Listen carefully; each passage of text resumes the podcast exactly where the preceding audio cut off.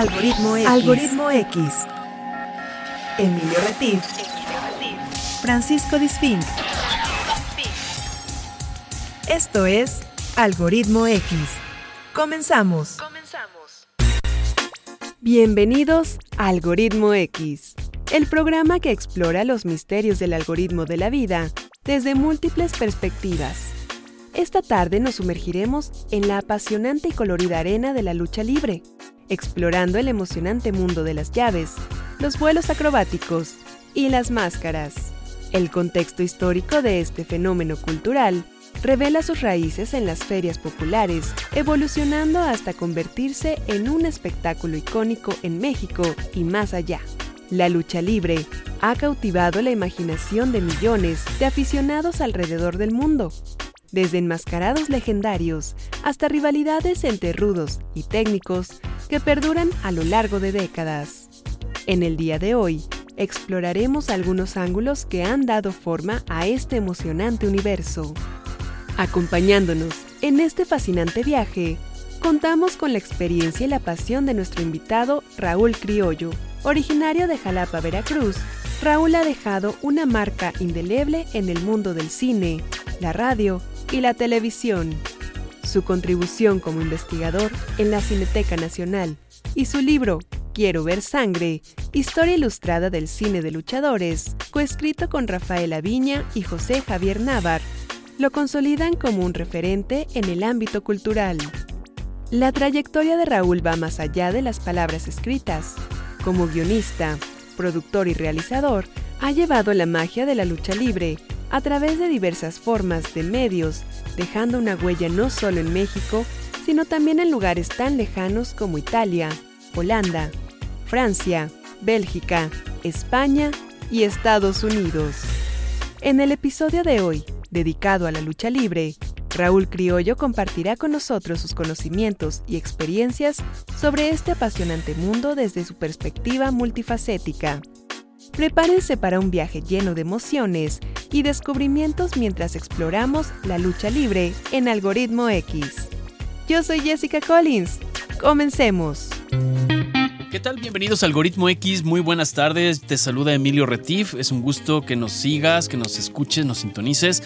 Gracias. Si es la primera vez que estás por acá, quédate porque hoy vamos a hablar de un tema, ya lo escuchaste con Jessica. Vamos a hablar de un tema que es prácticamente parte de la cultura nacional, que es la lucha libre, entre otras cosas. Y bueno, si ya has estado con nosotros, te agradecemos que estés nuevamente por aquí. Sírvete una bebida que sea permitida lo que estás haciendo. Si vas manejando, tómate agüita. Si ya estás en tu casa fuera del trabajo, pues échate un Alipux. Y vamos a darle eh, al, uno de los rudos, más rudos de la radio, es Paco Disfi. ¿Cómo super, estás? Súper rudo de la radio, seguramente. No, sí soy más técnico. Eh, pues muy bien, muchas gracias. Bienvenidos como cada sábado aquí a Radio Más, la radio de los veracruzanos. Por supuesto, agradeciendo la producción de Rafael Peredo acá en cabina, que está haciendo la grabación, y también nuestro productor Emiliano Fernández, que hace el armado de este programa. Además, agradecemos por supuesto a Jorge Fernández de Menegui por tenernos aquí echando relajo para que ustedes nos escuchen. Y bueno, el más importante del algoritmo de la radio, que es el máster, quien puchando los botones hace que este programa llegue hasta ustedes y a todo el estado de Veracruz y las ocho entidades a donde llega la señal de FM. Y también saludamos, por supuesto, a aquellos que son los que nos escuchan a través de las versiones grabadas de Spotify o de... Eh, pues cualquier eh, eh, plataforma digital donde escuchan y pueden escuchar ya todos y cada uno de los programas. Deja tu lapicerito que me estás poniendo nervioso. Deja de hacerle clic a tu lapicerito, señor. En todas las plataformas pueden escuchar los programas en versión podcast de Radio Más. Pueden escucharlos el día que quieran, a la hora que quieran. Y también los invitamos, pues ya estando en eso, a que escuchen Algoritmo X, la versión de podcast, que es un programa un poquito más ligero, más menos correteado, digamos, ¿no? Exacto. Y bueno, esta conversación a dos de tres caídas, eh, sin límite de tiempo, es con Raúl Criollo. Y bueno, ahorita le damos la bienvenida, pero justamente si nos ponemos a estudiar, los que no somos tan aficionados a la lucha libre, sí he ido a la Arena Jalapa y he Yo ido a, también. la- a varias arenas. No soy un aficionado, no soy un villamelón, como dirían en, este, los deportes. Voy y me divierte, la paso súper bien. Me divierto más con la afición. Pero fíjate que yo no sabía, amigos, que esto empezó en los 30, años 30, con la empresa de lucha libre de Salvador Luterot. Y empezó los 40 con el Santo que hace su debut. Y el primer evento de lucha libre transmitido en la televisión en México fue en los años 50. Es súper interesante, independientemente te guste o no el deporte, claro. para que no le cambien. Es algo bien interesante. Pero le damos la bienvenida a Raúl Criollo. ¿Cómo estás, Raúl? Bienvenido a Algoritmo X. ¿Qué tal? Muchísimas gracias. Un saludo a todos en cabina y pues encantado de estar aquí para charlar de un tema que, como dices, no importa si eres un aficionado de primera a la lucha libre o no, es sin duda un referente de la cultura popular mexicana. Así es, y tienes que ir alguna vez, si no, si no eres, si no has comido tacos, si no has ido a la lucha libre, o la has visto por lo menos por televisión, o has visto una película del santo, seguramente que tienes otros orígenes, ¿no? Otros, eh, hay que revisar de dónde provienes. Seguramente. Eh, pues bueno, lo que pasa es que antes yo creo que tenían mucho más difusión. No sé ahora cómo estás, eh, cómo se ve por ahí, Raúl, pero el tema de la lucha libre es para un público bien específico al que está ligado este tipo de deporte o el deporte de contacto, pero también tiene mucho que ver con, con las artes histriónicas y tiene mucho que ver con, con el espectáculo y tiene mucho que ver con eh, eh, los superhéroes, las acrobacias, con muchísimas cosas. Sí, sin duda. ¿No? Eh, cruzan muchas disciplinas. Cruzan muchas disciplinas, exacto, ¿no? Que, sigue siendo lucha. Sí, por supuesto. La, lucha, hay que recordar que desde los primeros Juegos Olímpicos, ¿no? de la primera Olimpiada, si bien en realidad Olimpiada no era el término original para, para definir lo que hoy conocemos. Para los Juegos en, Grecia, claro. Los Juegos, exacto. Pero las, de las primeras disciplinas tenían a la lucha. Siempre ha sido un referente y todas las culturas del mundo han tenido centros de entrenamiento de lucha. De hecho, las culturas prehispánicas, los mayas, los aztecas, los mixtecos tenían entrenamiento de lucha. Por supuesto, una lucha libre, que eso es otra cosa, que se ha ido modificando con el tiempo, pero que acopia, que se ha apropiado de técnicas de combate de todo el mundo. Y varios de los castigos más famosos de la lucha libre profesional hoy día se han generado en México, se han inventado por luchadores mexicanos. Eh, la, cultura es muy amplia en torno a la lucha por muchísimas razones, entre otras en México tiene una demarcación especial por la cultura de la máscara. Eh, es algo que también es muy especial en, nuestras culturas primigenias. Hay que recordar que a veces se hacía la máscara para recordar, para preservar el rostro del líder a las futuras generaciones, que supieran cómo era el que había sido el gran Tlatoani, digamos, el gran, el gran líder.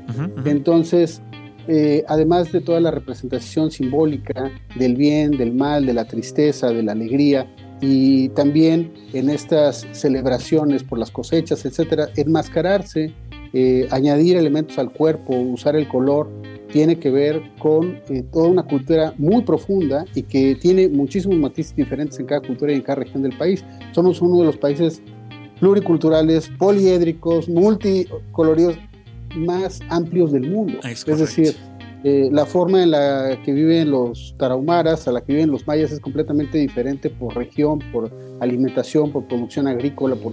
son demasiados elementos y no importa la cantidad de años y tecnología que tenemos encima, hay muchas cosas que seguimos usando y en las que seguimos comportándonos en forma verdaderamente ancestral. La lucha ha, eh, ha sido capaz de ser esta clase de eh, eh, centro donde se reúnen todas esas cosas. La lucha libre como, como elemento deportivo, como elemento de espectáculo, es hoy más amplia que nunca. Claro, fíjate, perdón Raúl. En una arena de lucha, sí. Ajá, no, te quería interrumpir un poco porque es, esto está interconectando muchas cosas, o sea, no, las cosas no son aisladas, es una cátedra de lo que nos estás dando. Pero quisiera preguntarte antes de irnos al, al corte, ¿cómo es que tú estudias ciencias y técnicas de la comunicación?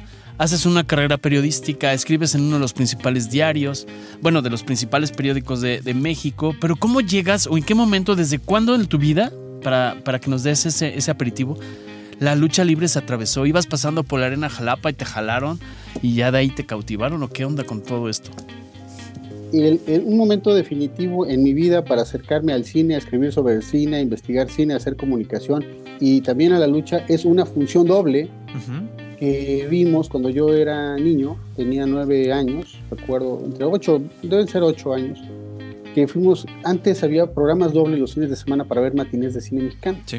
Eh, muchísimos cines. Entonces fuimos y el programa doble, imagínate, tenía Santo contra las mujeres vampiro Wow. y los, los cinco halcones.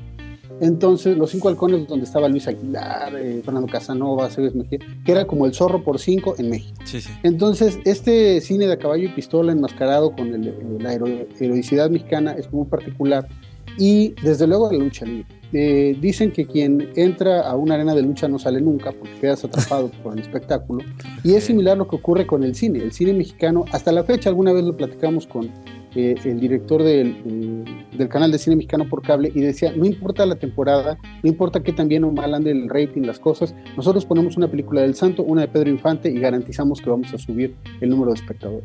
Eh, pasan los años y sigue siendo así. Claro. Entonces, yo a los nueve años eh, eh, soy invitado por un amigo y su tío para ir a la Arena Jalapa. Eh, íbamos a ir originalmente con mi papá, no podía. Y entonces fuimos mi hermano y yo con este amigo a la Arena Jalapa. Y eh, fue una cosa verdaderamente formidable. Yo empecé a, yo dibujaba mucho y empecé a hacer muchos dibujos de eh, escenas de lucha y de personajes. Y empezamos a comprar revistas y adentrarnos enteramente como aficionados. eh, íbamos con toda la frecuencia que podíamos en una época de gloria en Jalapa porque el promotor era, era, era Chris Fennerly, extraordinario luchador que funda la Escuela de Lucha Libre en Jalapa y que además era reconocido por los grandes atletas eh, del encordado nacional, es decir, era, era amigo del Santo, de, de Demon, de todo. Y luchadores que no iban a muchas arenas de provincia sí venían a Jalapa. ok, entonces, perdón repente- Raúl, perdón que te interrumpa, es que Sí. aquí el referee me está marcando que tenemos que ir a a- un corte. No, no, yo sé, yo sé. Lo, Regresamos. lo voy a poner sobre las cuerdas y vamos a irnos a un corte y regresamos aquí a Algoritmo X a ver qué tal le cae la hurracarrana al buen Regresamos al segundo round. Algoritmo X. Algoritmo X. Escuchas Algoritmo X. No te vayas. Regresamos. Regresamos.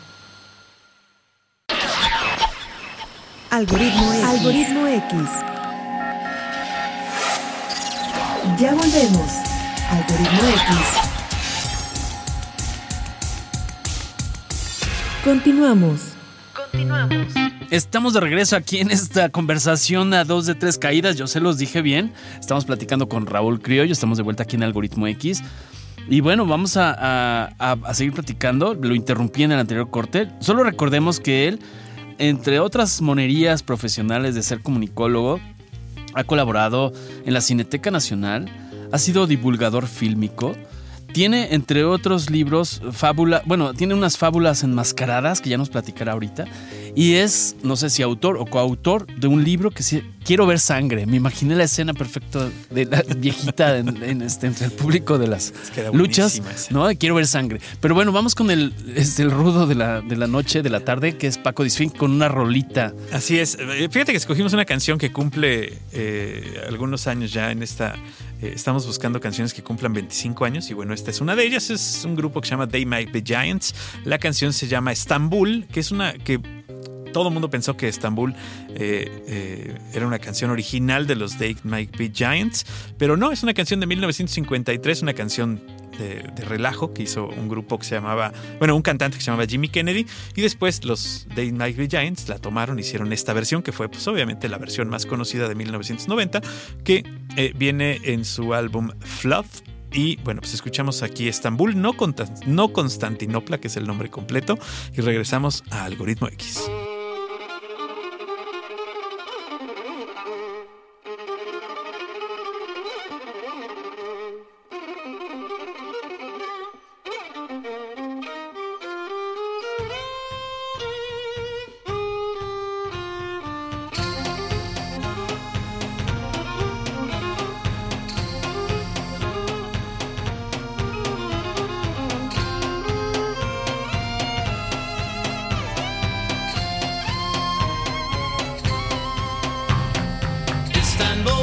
Constantinople, now it's Istanbul, not Constantinople. Been a long time gone. Constantinople, now it's Turkish delight on a moonlit night. Every gal in Constantinople lives in Istanbul, not Constantinople. So if you've a date in Constantinople, she'll be waiting in Istanbul. Even old New York was once New Amsterdam. Why they changed it, I can't say. People just liked it better that way. So take me back to Constantinople. No, you can't go back to Constantinople, been a long time gone. Constantinople, why did Constantinople get the works? That's nobody's business but the Turks.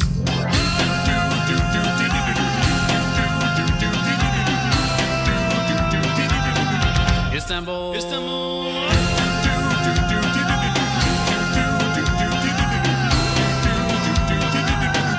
Istanbul. Istanbul. Even old New York was once New Amsterdam. Why they changed it, I can't say. People just liked it better that way. Istanbul was Constantinople, now it's Istanbul. Now Constantinople, been a long time gone. Now Constantinople, why did Constantinople get the works? That's nobody's business but the Turks.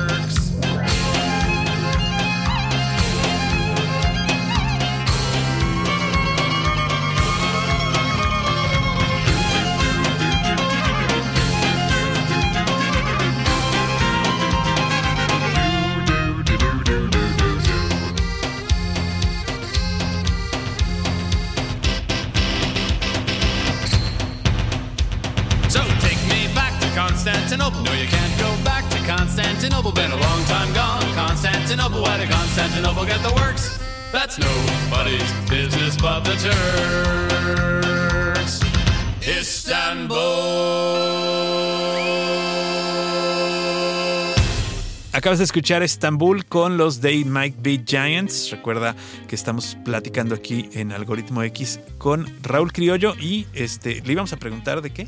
No, pues de sus libros y Ah, que nos platique, lo interrumpí un poquito esa historia de cómo se eh, este, en matrimonió por el resto de su vida. Sí, es que Este, tienes mucha razón. aquel que entra a la arena eh, a ver la lucha no, no vuelve a salir. Esa es muy buena. Pero- sí, es, es- realmente es un universo que te atrapa para siempre, desde el lado de, de la pantalla, en el cine de luchadores y por supuesto desde el lado de la arena. Hay una particularidad, la, la arena es este, enteramente eh, para todos los niveles sociales, es decir, tú en una arena de lucha ves Claro, lo mismo sí, sí, sí. Al, al- al diputado que al tortillero, que al obrero, que es decir, todos los Méxicos posibles entran a una arena de lucha libre, a lo mejor en diferente estrato de la grada, pero todo el mundo está ahí y todo el mundo grita igual. Y todo el ¿A mundo qué se deberá? ¿A qué se debe? Perdón, Raúl, ¿a qué se debe que este Que se haga este gran crisol. esta mezcla, mezcla? Fíjate que eh, es, pues es, es profundo y, y difícil de, de- de definir eh, de forma breve porque es como la clase de estudios que se han hecho sobre el boxeo, ¿no? Siempre se ha dicho que el boxeo, que si no hubiera pobres no habría boxeo, pero por el otro lado también se ha dicho que si no hubiera estos eh, canales catárticos de desahogo, eh, la violencia podría estar en la calle, ¿no? Eh, Claro. Es una, eh, tiene diferentes ángulos para verse y es, re- es real la catarsis que logra una arena, es una catarsis que no logra el fútbol, por ejemplo. Por más que se la mientes al árbitro, no sales con esa eh, forma profunda de respirar tranquilo, llegas después de una arena. No importa si tú gritas o no, con que grite el de junto te desahogas y es un universo increíblemente divertido. Para mí lo fue desde niño y luego sin pensarlo, pues fui a acercarme para seguir en la lucha. Eh, yo trabajaba ya en los medios, yo fui investigador de Cineteca Nacional y una cosa eh, que no olvido, eh, que me parece definitiva de lo que significa la lucha y el cine de luchadores a nivel mundial, o- ojo, oficialmente es el único género cinematográfico que hemos inventado por diferentes razones. Y eh, yo estaba haciendo trabajo en la Cineteca, publiqué varios cuadernos de divulgación ahí con Cineteca y con Aculta sobre diferentes géneros, sobre Peter Greenaway, sobre un organismo italiano, sobre cine mexicano en los 30, etcétera. Y en, esa, e- en ese periodo vino el director de la Cinemateca Inglesa, digamos el equivalente a la Cineteca Nacional, eh, llega y obviamente a este caballero británico le tenían puesto eh, la esencia del cine es decir, el Indio Fernández, Julio Bracho, Ismael Rodríguez, Luis Buñuel, etcétera, etcétera, con toda razón, con toda propiedad y bien organizado, y él quería ver todo eso, pero yo estaba ahí y, y sí me, me impresionó mucho cuando él llega eh, con Alejandro Pelayo, to- y lo primero que pidió ver fue el cine del Santo. Entonces, eh, por mucho que eh, todos los demás que tienen obras increíbles y que ganaron Cannes y Venecia y lo que tú me digas, eh, Sí, bueno. el- llega el director eh, de esta importante institución inglesa y lo primero que quiere ver es cine popular mexicano, no cualquiera, cine de luchador. Yo creo que eso refleja muy bien la importancia que tiene el género y lo que ha calado a nivel internacional, ya no digamos en casa. ¿no? Claro, y, y, bueno, ahí sí, yo, yo sumaría a la, a la, lista de géneros mexicanos de cine también el cine de ficheras. También ese, ese es muy mexicano, ¿no? Digo, Sí, no, tal vez eh, no lo es- inventó porque lo, lo copió un poco de Italia, Claro. pero, pero este, sí, Es que- el nombre. es que e- esa es un poco la, la- la línea en la que se cuadra el cine de luchadores como original. ¿Por qué razón? Porque, por ejemplo, la comedia ranchera, que es este musical en el que la balacera se puede resolver con una serenata y Así todo es. eso, es muy divertido. enfrentamiento Eh, de voces nada más. Tiene, por supuesto, un acoplado muy particular que se ciñe al escenario mexicano, que se ciñe a estas haciendas y a los caballerangos, y a- o sea, todo eso, por supuesto que es muy mexicano. Pero en términos, eh, digamos, de característica fílmica, nosotros no inventamos el musical. Tampoco inventamos Claro, ya- ya este- este- solamente este lo, cine, lo no, perfeccionamos. Exacto, este cine noctívago, así tampoco lo inventamos nosotros. ¿Cuál es la gran diferencia con el cine de luchadores? Tú no puedes ir a Nueva York a ver escalar a Spider-Man, Claro, pero tú sí podías ir a ver luchar al Santo a la Arena Coliseo. así es. Claro. ¿sí? Sí, sí, Eh, sí. Es, fa- es famoso que François Truffaut vino a México y, entre otras cosas, después de Bellas Artes y el Museo Mural y ta, ta, ta, le dicen que sí no quiere ir a ver luchar al Santo. Truffaut. Y No, pues, entonces, claro. Truffaut, el director de los 400 golpes, y, y él dice, es broma, ¿no? O sea, el, el del cine, porque conocían las películas en Francia, y le dice, no, es real, lucha.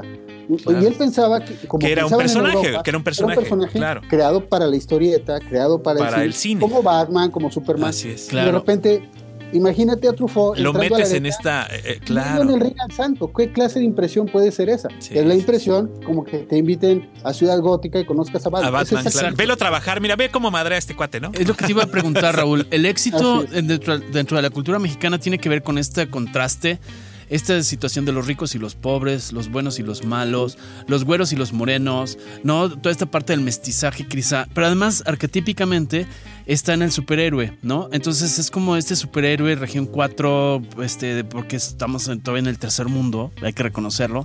Pero esa parte, por eso tiene tanto arraigo, o sea, tu creencia es eso, por eso es esa catalización de, de todos los niveles y todos los estratos sociales. Sí, y, y yo creo que tiene que ver eh, justamente con que la, la mayoría de los luchadores provienen de, como pasa con el boxeo, con el fútbol, de los estratos más bajos. La mayoría es gente eh, de los grupos más populares del país que se abren un camino a golpes, ¿no? entrenando, preparándose. Eh, mencionabas, por ejemplo, el, el inicio de las transmisiones que fue en 51 con Televicentro. Imagínate que a los foros de Televicentro iba eh, Salvador Novo a hacer las crónicas iba eh, José Alfredo Jiménez o Miroslava o Agustín Lara, es- eh, ellos estaban ahí viendo las luchas, Ujú. ¿sí? Y, y en 52 empieza el género, empiezan con, con cuatro películas empieza el cine del luchador, sin proponérselo, sin que los productores hayan hecho una gran junta para decir vamos a inventar un género, eh, surgen cuatro películas. Y Claro. entonces a, partir de ahí cambia todo. ¿Qué pasa con los personajes que vienen de abajo? Tienen toda esta representación. Yo recién acabo de publicar la biografía de Tinieblas, fue un lujo escribir eso. Eh, y entre otras cosas, en la biografía de Tinieblas está una fotonovela que se llama Los del 9 en la vecindad. Y se supone que es Tinieblas con su hermano en un departamento buscando abrirse camino en la vida. Él como luchador y su hermano como cantante. ¿Quién es su hermano? Juan Gabriel. Órale, pues. Imagínate esa fotonovela. No, no, no. bueno. Entonces, eh, todos los Méxicos caben en un encordado. Oye, ¿y quiénes, por qué unos siguen a los rudos y otros a los técnicos? O sea, porque es esa, esa claroscuro, ¿no? Lo- este, eh, esa dualidad. Cuéntame un poco. ¿Tú eres rudo o eres técnico? Pues, fíjate que tengo, creo que tengo más amigos rudos que técnicos. Ok. Este, Tinieblas es uno de los técnicos, pero me llevo más con rudos como Wagner. Y, eh, me llevo muy bien con, con el perrito Aguayo y Pat Descanse, por ejemplo. Y eh, es, es interesante esa división de los bandos, pero también es interesante el cambio que luego hacen los luchadores y entonces cómo la gente se va moviendo con ellos. Lo más interesante es que no importa si eres de uno o de otro, todo el mundo está consciente que, como en la vida misma, la ley va a equivocarse. Es decir, el referee toma partido, se equivoca, mal regula las acciones, hace que no, no se cumpla el reglamento, etcétera, etcétera. Y esa es una función importantísima, Claro. porque eh, yo lo platicaba con, con el Tirantes, con Fer, con el hijo del Tirantes, que decían, si yo subo al ring y la gente no me mienta la madre, no estoy haciendo No, estoy trabajo". haciendo bien mi trabajo. Eh, Exactamente. eh, sí. Hay un desahogo ahí importante, porque la gente va y grita porque ahí encuentra eh, un espacio, una vitrina para decir, decirle Para al referee, Claro. para decirle al referee lo que no le puede decir al su- tendero que le vende más caro, lo que no le puede decir al vecino que le invade dos metros del jardín, lo que no le puede decir a su jefe, lo que no le puede gritar al policía que cierra un carril y, y para bajarse a tomar un jugo de naranja y esa clase de cosas. Entonces, eh, el referee asume todo eso, ¿no? No importa si los técnicos van bien, si los eh, rudos van mal, el referee es el gran catalizador, ¿no? Y hay una función muy, muy particular de eso. Claro, y él va tomando esta temperatura y esta medida del público y también la comunica con los mismos eh, participantes de la lucha y con los que están dándose ahí en el ring para decirles, ahora tienes que hacer esto, ahora tienes que eh, tener cuidado en esto y tienes que irte para allá y, de- y que te la miente la que está allá, que la mienta bien bonito. un- y es un espectáculo este, rudísimo. Eh, Sí. Yo he tenido la oportunidad de trabajar dentro de la lucha también. Un tiempo yo estuve haciendo realización y guion para AAA, yo viajaba con los luchadores. Ok. Y la gente no se imagina lo que estos hombres hacen para lograr el espectáculo, no se imaginan los esfuerzos. Me ha tocado ver en, en vestidor cómo a uno le recolocan el hombro, cómo a otro le tienen que inyectar un brazo para que pueda levantarlo porque la noche anterior alguien le cayó encima.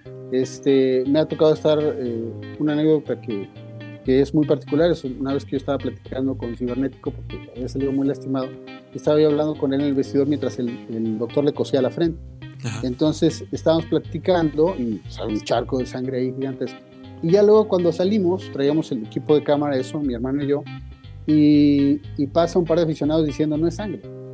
Diciendo, no, no, no es posible. Nadie, nadie aguantaría esa cantidad de golpes, ¿no? Ajá. Y yo venía de ver a este cómo lo estaban reensamblando, ¿no? Entonces, re- realmente, eh, eh, pues es, es muy, es como, como cualquier espectáculo desde el lado del aficionado, que para eso está esa tribuna, para eso funciona, para, por eso funciona la manera de, de desahogarse. Eh, todo el mundo lo ve fácil, ¿no? Sí, exacto, lejos, porque está claro. actuado. Pues ya quisiera que te supieras, te subieras y te aventaras como, como los luchadores, ¿no? Mira, yo lo platico con los luchadores, déjate aventarte un topo eso donde hay gente que ha muerto, o sea, eh, la parca, Sí, Chuy, sí. muy buen amigo, en paz descanse. Pues el perro guayo, ¿no? mucho, calculó mal, salió, se pegó en la coronilla de la cabeza, se fracturó cervicales y lamentablemente falleció. Pero déjate echarte un tope. Tú dale 10 vueltas al ring, aviéntate en las cuerdas, súbete y, y- y a, a un poste y cae parado nada más. O sea, las cuerdas se te marcan Sí, sí, en los claro. dorsales, se te marcan en la espalda. Este, gira 10 veces so- sobre el suelo y, y levántate. Sin, Sí, sin No, déjate sin- caer de espaldas en la lona. O sea, yo ya lo hice y, sí, y no está suavecita. no, No, es durísimo. No, no, está suavecita. Si se oye el tablazo es porque hay tablas y o sea, sí, se- sí tiene una pequeña lona, pero no. ¿Tú no te has tirado de espaldas en la lona? No, yo sí. No lo había no, pensado. manches, no, no, o sea, no está, no es así como, ay, sí, es colchoneta. No, hombre, es un buen Sí, madrazo. que no te es un brincolín. No, Oye, no, este, Raúl, y dime una cosa, este, este cambio, ¿tú cómo ves la transformación en algunas transmisiones que ahora ya son más producidas, más agringadas? O sea, yo siento, a mí eso no me llama, fíjate, sí me llama volver a ir a la Arena Jalapa a oír que la señora grita que tiene la corcholata en la mano. Pero cuéntame eso, ¿por qué se, se produce ya man- de manera más hollywoodense? ¿Eso es- va a tener arraigo en las nuevas generaciones? ¿Qué, qué- cómo lo Yo ves creo tú? que eh, esa evolución es inevitable en cualquier espectáculo. O sea, hay que ver cómo se presenta eh, la Copa del Mundo ahora. O sea, Sí. es decir, eh, eh, un mundial de fútbol no tenía ceremonia de inauguración antes. No había ceremonias de premiación, no había grupos musicales, no había eh, luces para encender en el medio de, de- en el medio tiempo, no Sí. había playeras para hacer eh, escudos en las tribunas, ni había cánticos. Es decir, todo eso se ha ido modificando. Sí, Eh, claro. Y en prácticamente todos los deportes en su medida, de manera gradual, pero un deporte que de por sí nace como espectáculo, de manera natural va adicionando cosas. Cuando tú tienes la gran publicidad, eh, publicidad y el gran techo financiero para crear este mundo de papirotecnia y de pirotecnia y de eh, todo el artificio que se crea en Estados Unidos, obviamente que todas las empresas buscan competir, ¿no? En Japón eh, fueron los primeros en poner alambres de púas alrededor del ring o en poner mallas electrificadas y una serie de cosas, buscando hacer innovaciones para atraer gente y para tener otra forma de mostrar el espectáculo. Creo que eh, el hecho de que haya edecanes y de que haya pirotecnia y de que haya plataformas eh, no me parece grave en la medida en que el espectáculo siga siendo, en la medida en la que una vez que empieza la lucha todo funcione bien. Eh, eh, si tú un día en el béisbol de, tienes una jugada para meter un, un evento, para meter un número musical, No, bueno. entonces, Entonces se fregó claro. todo, ¿no? Sí, sí, sí. Claro. eh, es decir, tú puedes hacer lo que sea, puedes hacer la ceremonia de inauguración, puedes llevar un grupo musical, puedes hacer lo que te venga en gana, siempre y cuando a la hora del juego se juegue. Claro. Entonces, eh, por ese lado creo que la lucha sigue respetando eso. Sí, entran las edecanes y hay música, hay un tema musical para cada luchador que la gente identifica y sabe con qué canción van a salir, pero una vez que eh, empiezan a darse es la lucha. claro. Mientras eso no cambie, creo que podrá prevalecer. Sí, y la lucha yo creo que ha tomado, ha, eh, recibido bastantes golpes en el tema de las transmisiones en televisión, en el tema de la cantidad de medios que salen y que surgen y que están a la, a la- a la carta para todos aquellos que ven televisión y que ya no es los domingos hay lucha en la tele, o sea, ya hay un montón, una oferta súper grande, tienes lucha de todo el mundo, tienes, puedes ver luchadores de la WWE, puedes ver este, lucha rusa, lucha este, de U- Ucrania, de donde sea. O sea, tienes una carta súper amplia y entonces lo, lo que, lo que los luchadores en México presentan, pues cada vez tienen más dificultad en venderlo, en que las televisoras se interesen por ellos, van cambiando de los canales principales a los canales secundarios, eh, a horarios donde ya la gente no los ve tanto. Eh, y la pandemia, bueno, pues vino a, a darle a todo el traste, no nada más a ellos, sino a un montón de cosas. Pero el regreso, el regreso de la lucha y el meterlos de nuevo al, al trending topic, como dicen los jóvenes, al tenerlos con sus páginas de TikTok, con sus páginas de Instagram y volverle a llegar a la gente, ¿crees que esta es la, la meta, el, el- el camino para que los, los, pues, los más jóvenes se sigan interesando? ¿O esto va a seguir siendo de padre a hijo que le inculca ir a la, a la- a la arena o donde sea para ir a ver los luches? Sí, bueno, de manera natural eh, eso tiene que existir. O sea, cuando hay un precedente, cuando en la familia alguien es músico, el tío, el papá, el abuelo, es muy probable que alguno de los niños sea músico. Claro. Eh, eh, eso, eso es natural. Si tú eh, le, si los hijos te ven leer y tú les regalas primero cuentos y luego libros, seguramente habrá lectores. Es decir, eso es natural. En el caso de la, de la lucha como espectáculo y todo, sí tiene toda esta mutación, pero ojo, es para todos. Claro. Antes las familias, todo el mundo sabía que a las 8 de la noche se reunía para ver tal programa, para ver la telenovela, todos veían el noticiero. Los niños a las 9 veían el último programa para irse a dormir porque el día siguiente había que ir a la escuela. Sí, sí. Pero cuando la gente comía, había contenidos que compartir porque todo el mundo veía los mismos programas, todo el mundo conocía a los personajes. Ahora puede haber 10 personas en la mesa y cada loco con su tema porque este ve en su iPad, Nada, este ve en su no celular, este ve ver, ¿no? una plataforma, este ve otra, este ve televisión abierta. Entonces es muy complicado.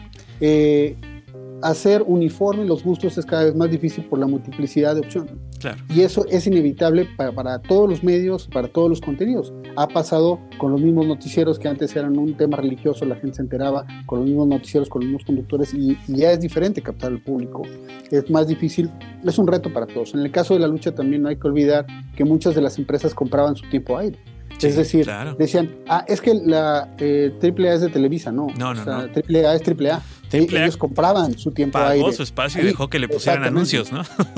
Eh, Oye. bueno, es que hubo, hubo un momento en el que todo el mundo quiso seguir el modelo de Chabelo, ¿no? Chabelo compraba su tiempo aire. Claro. Claro, y antes- todos los patrocinadores eran de él. Antes las luchas eran más en, en televisión nacional abierta. Yo ya no he visto tanto, quizá porque estoy menos expuesto a televisión, pero no sé si ahora haya más de Sigue estando, pay per- ¿no? pago por evento o. Sí señales, sí.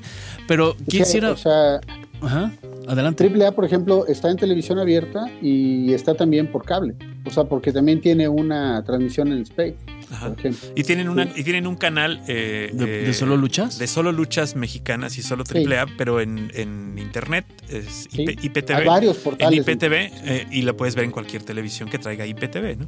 Ok. Que es esta nueva, nueva moda de Oye, televisión. y para entrar en materia con tu libro, o sea, yo sé que estás trabajando otros libros, pero yo el que conozco o tengo referencia es Quiero ver sangre.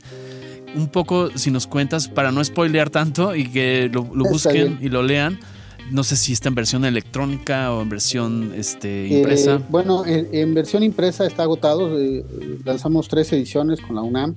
Lo hicimos Pepe Nava, Rafael Aviña y yo. Este, la verdad es que yo un día los invité a comer a mi casa y les dije, somos los que más sabemos de esto y los que más han escrito sobre cine popular mexicano, en particular sobre 100 luchadores. ¿Por qué no hacemos el libro? Y de ahí salió todo, se lo planteamos a la UNAM, caminó muy bien, fue muy difícil hacerlo porque nos tocó eh, cambio de director editorial y el que llegó eh, decía que ese no era un libro para la UNAM y etcétera, etcétera. Se volvió realmente muy difícil. Eh, le, le, dije a Juan Villoro, que es un amigo, él hizo el prólogo del libro y, este, y entonces afortunadamente nos fue muy bien. Es un libro, la última versión es un libro que pesa dos kilos y medio y tiene desde la primera película que tiene una secuencia formal de lucha libre, que es Padre de más de cuatro, Robert Quigley del 38, con, con Paul Ortín, perdón, con el Chato Ortín, el papá de Paul Ortín, y eh, de ahí hasta la última película, ¿no? mencionamos cortos, documentales, etcétera, vienen entrevistas especiales con Huracán Ramírez, con El Santo, con Tinieblas, y eh, nos aproximamos a toda la gente viva eh, en ese momento que había participado del género, que tocamos con Ray Mendoza, con Joe Silva, con muchísima gente, y es una revisión cronológica de todo el género y por qué es socialmente importante desde la lucha, desde el ángulo cinematográfico, etcétera, etcétera. La verdad es que eh, con el libro nos fue muy bien, lo llevamos a todos los festivales de cine, a todas las ferias del libro. El libro se agotó y luego se volvió a agotar. Está en tienda en línea de la UNAM, ¿no? Eh, está en la en UNAM, Amazon eh, también. Me parece que físico ya no existe, solo, solo creo que ya solo queda la versión digital. Ok. alguna vez ah, hubo como una última remesa que llegó a Gandhi y al sótano y ya no hay. Tampoco. Está en Amazon, lo estoy viendo en Amazon. En, en, el, en, el, en Amazon lo tenía, pero eh, no sé, eh, vamos, no, no, es tan fácil hallar los ejemplares. Este, un amigo iba a comprar uno. Está para Kindle. Resulta, uh -huh. y resulta que, ajá, resulta que eh, ya lo iba a comprar y el libro era, era usado, no era nuevo. O sea, okay. es difícil claro. ya hallar, hallar ejemplares. Yo por ahí tengo un par que ya no sé si venderlos o no, mucha gente me los pide, pero no, la verdad pues es ya, que no. ya es difícil. Y, claro. y, bueno, afortunadamente fue muy bien, ahora va caminando muy bien el de Tinieblas y el de Fábulas Enmascaradas, que son relatos de lucha libre, que es el primero que viene enmascarado. Yo originalmente había plane planteado que el Quiero ver sangre viniera dentro de una máscara, pero para la UNAM en aquel momento fue, no, es que va a subir mucho los costos, bla, bla, bla. Claro. yo ya tenía quien podía hacerlo, este, no tan caro, pero definitivamente no lo aceptaron. Y bueno, por algo fue, porque ahora Fábulas Enmascaradas, mi libro de cuentos, es el primer libro enmascarado mexicano. Okay. Eh, es, eh, está, el, el, libro viene de una máscara hecha con los materiales, con es, aplicaciones de antifaz, telas, como, como que usan los luchadores, que lo hizo aquí Rafa Choli Tocable, que es un luchador jalapeño histórico, gran mascarero además, y él hizo toda una serie de, de piezas especiales okay. solo, por, solo para la edición, que vamos a sacar ya una tercera edición ahorita en febrero. Y supongo que esto, bueno, además de subirle el valor, también le da eh, esta plusvalía de, de, contar con una máscara, sobre todo para aquellos que, que, que, entran al mundo de la lucha, que no son que no están tan cercanos como gente fuera de México, ¿no? Que adquiera un libro que Así. traiga una máscara debe ser como fabuloso. La denominación del, del, famoso, valioso, preciado y peleado libro objeto. Exactamente, así es. Y bueno, esta, esta eh, pues digamos, este trabajo que tú haces para, para ti es prácticamente un, un hobby porque es, es, un extra, ¿no? De lo que hace uno siempre eh, con sí. las cosas que a uno le interesan. Y bueno, pues tener un, una, un reconocimiento de alguien, algún luchador te ha dicho, oye, yo quiero estar en tu libro, o eh, te ha dicho gracias por estar en, por, por meterme a tu libro. Sí, bueno, eh, muchos, afortunadamente, hay varios que menciono ahí eh, con los que he tratado. Eh, hubo uno en especial, por ejemplo, Silver King, en paz descanse, que él fue mi padrino en el mundo de la lucha. Okay. Y eh, Silver King, él es Ramsés en la película eh, que hizo con Jack Black. Ajá. Sí, Nacho, Nacho Libre, Nacho él Libre. es el luchador mexicano que aparece ahí. Ramsés es un personaje creado para la película, pero es él. Entonces hicimos una crónica, bueno, yo hice una crónica para el libro, porque si bien es una película con producción de Hollywood, salen los luchadores mexicanos, está filmada en México. Sí. Entonces la incluimos en la filmografía y yo le dediqué la, la reseña a él. O sea, el texto está Okay. dedicado a, a Silver King. Y sí, mucha gente me ha dicho, oye, cuando saquen otra edición, fíjate que nosotros acabamos de hacer un video home, tenemos un corto de lucha libre. Para que lo Es decir, si un día logramos hacer una, una nueva edición, tendremos que agregar un montón de títulos más. Siempre hay algo produciéndose, eh, a veces muy pequeño, a veces casi eh, amateur o en forma muy independiente, y a veces hay cosas eh, de gran calado, ¿no? Con superproducción. pero todo el mundo está siempre intentando contar algo de lucha. Es, el, es de hecho el gran proyecto pendiente de Guillermo del Toro, que siempre quiso hacer una película del santo, y en, en sus novelas, en la trilogía de, Oscura, este, Eterna, en, en, esa trilogía de narrativa, él menciona a un personaje que pues, no es más que un homenaje al santo, y que aparece en la serie, la adaptación que se hizo de la serie The Strain, Ajá. es justamente eh, el personaje que hace Cosío ahí. Oye, y por ejemplo, las personas que se interesen en este libro de Tinieblas, el gigante, el gigante sabio, pues sin que nos spoilees muchas cosas, pero así algo que cautive a la gente que nos hace favor de escuchar, ¿no? Sea o no bueno, aficionado, cuéntanos un poco.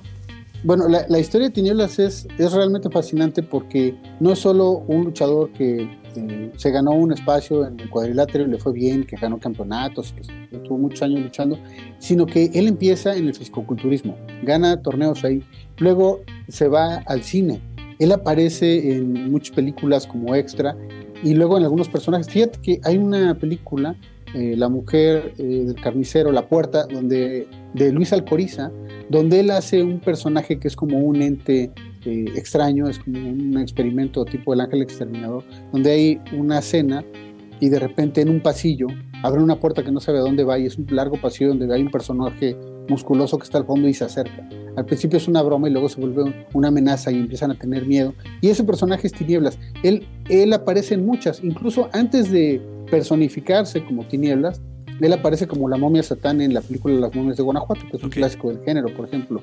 Y una cosa muy chistosa es que en Santo y Blue Demon contra los monstruos se le hace a Frankenstein y eh, no le quedaba nada del vestuario, entonces se puso un saco eh, que fue lo único que le quedó de su casa y que ya para entonces habían cogido y le quedaba cogido. corto eh, por, por, arriba de las muñecas y entonces sale así como Frankenstein y era su saco de boda. Órale. Entonces, este, wow. y obviamente tenemos carteles y muchas fotografías personales, todo parte de su acervo.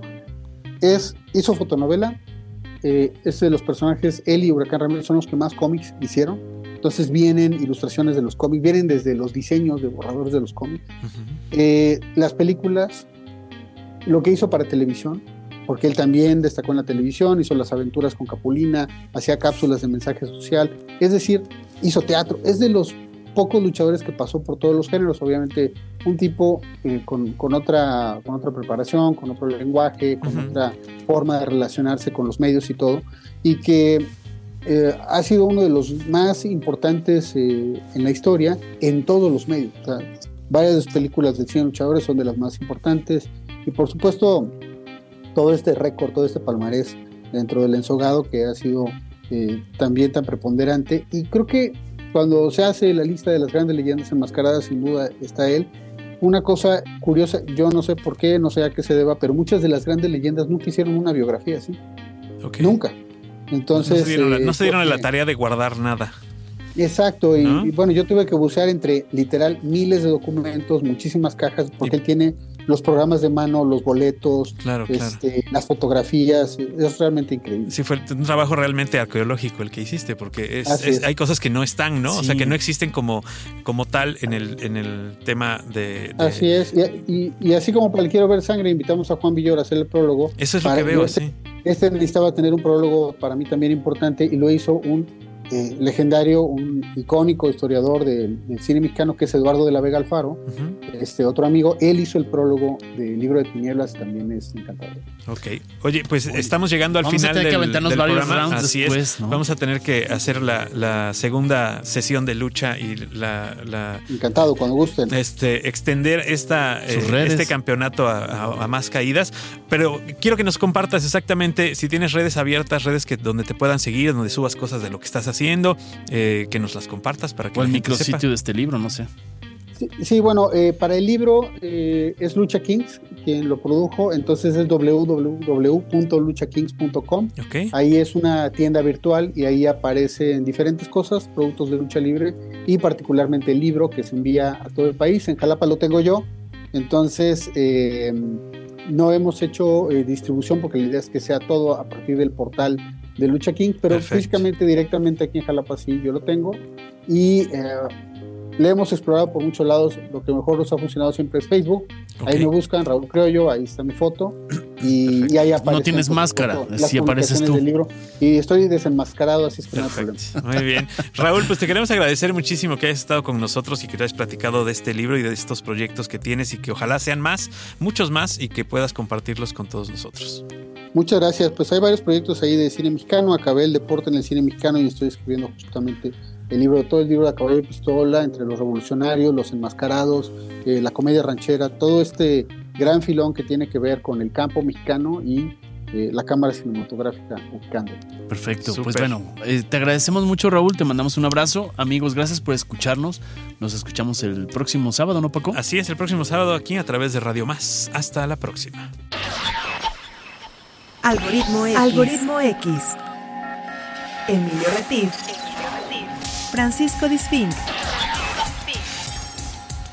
Esto fue Algoritmo X. Algoritmo X.